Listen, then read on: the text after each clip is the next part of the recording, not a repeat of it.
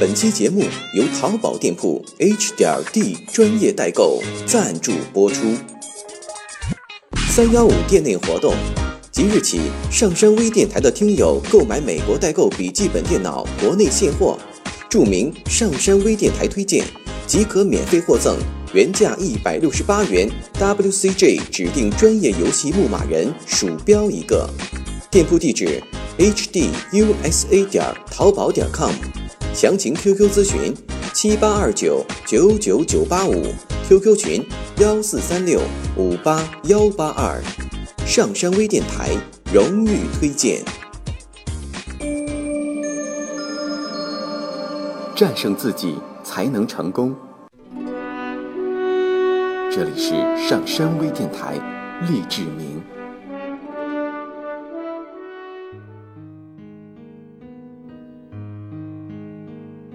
你可以决定是否快乐。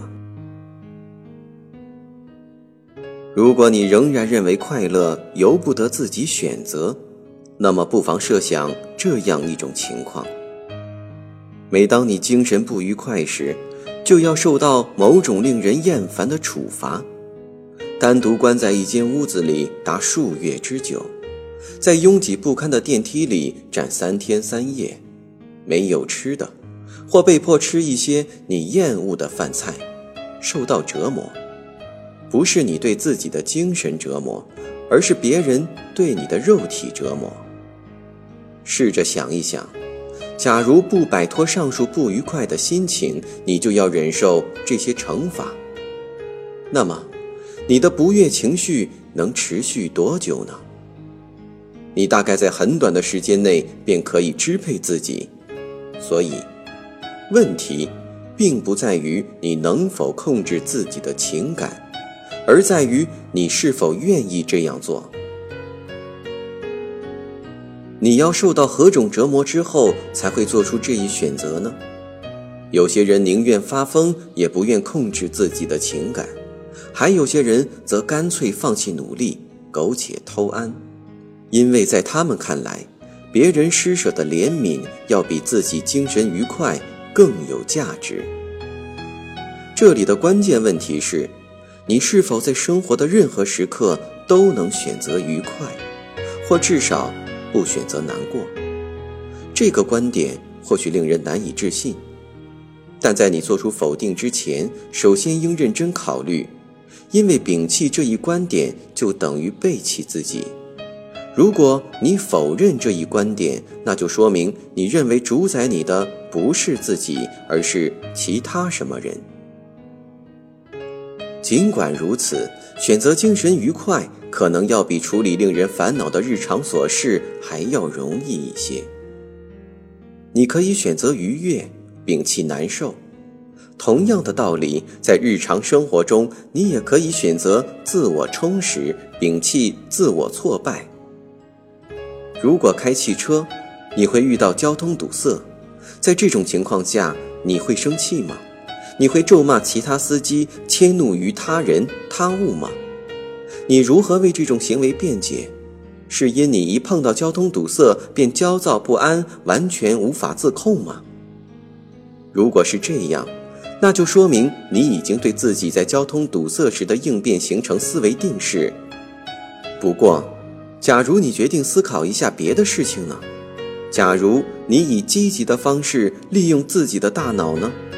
虽然这并非轻而易举之事，但你可以学着改变思考方式，逐步适应各种新的行为，譬如吹口哨、哼哼歌、打开电台听听音乐。你甚至可以推迟三十秒再发脾气，这样。虽然你并没有因此而喜欢交通堵塞，但你已经开始逐步进行新的思考。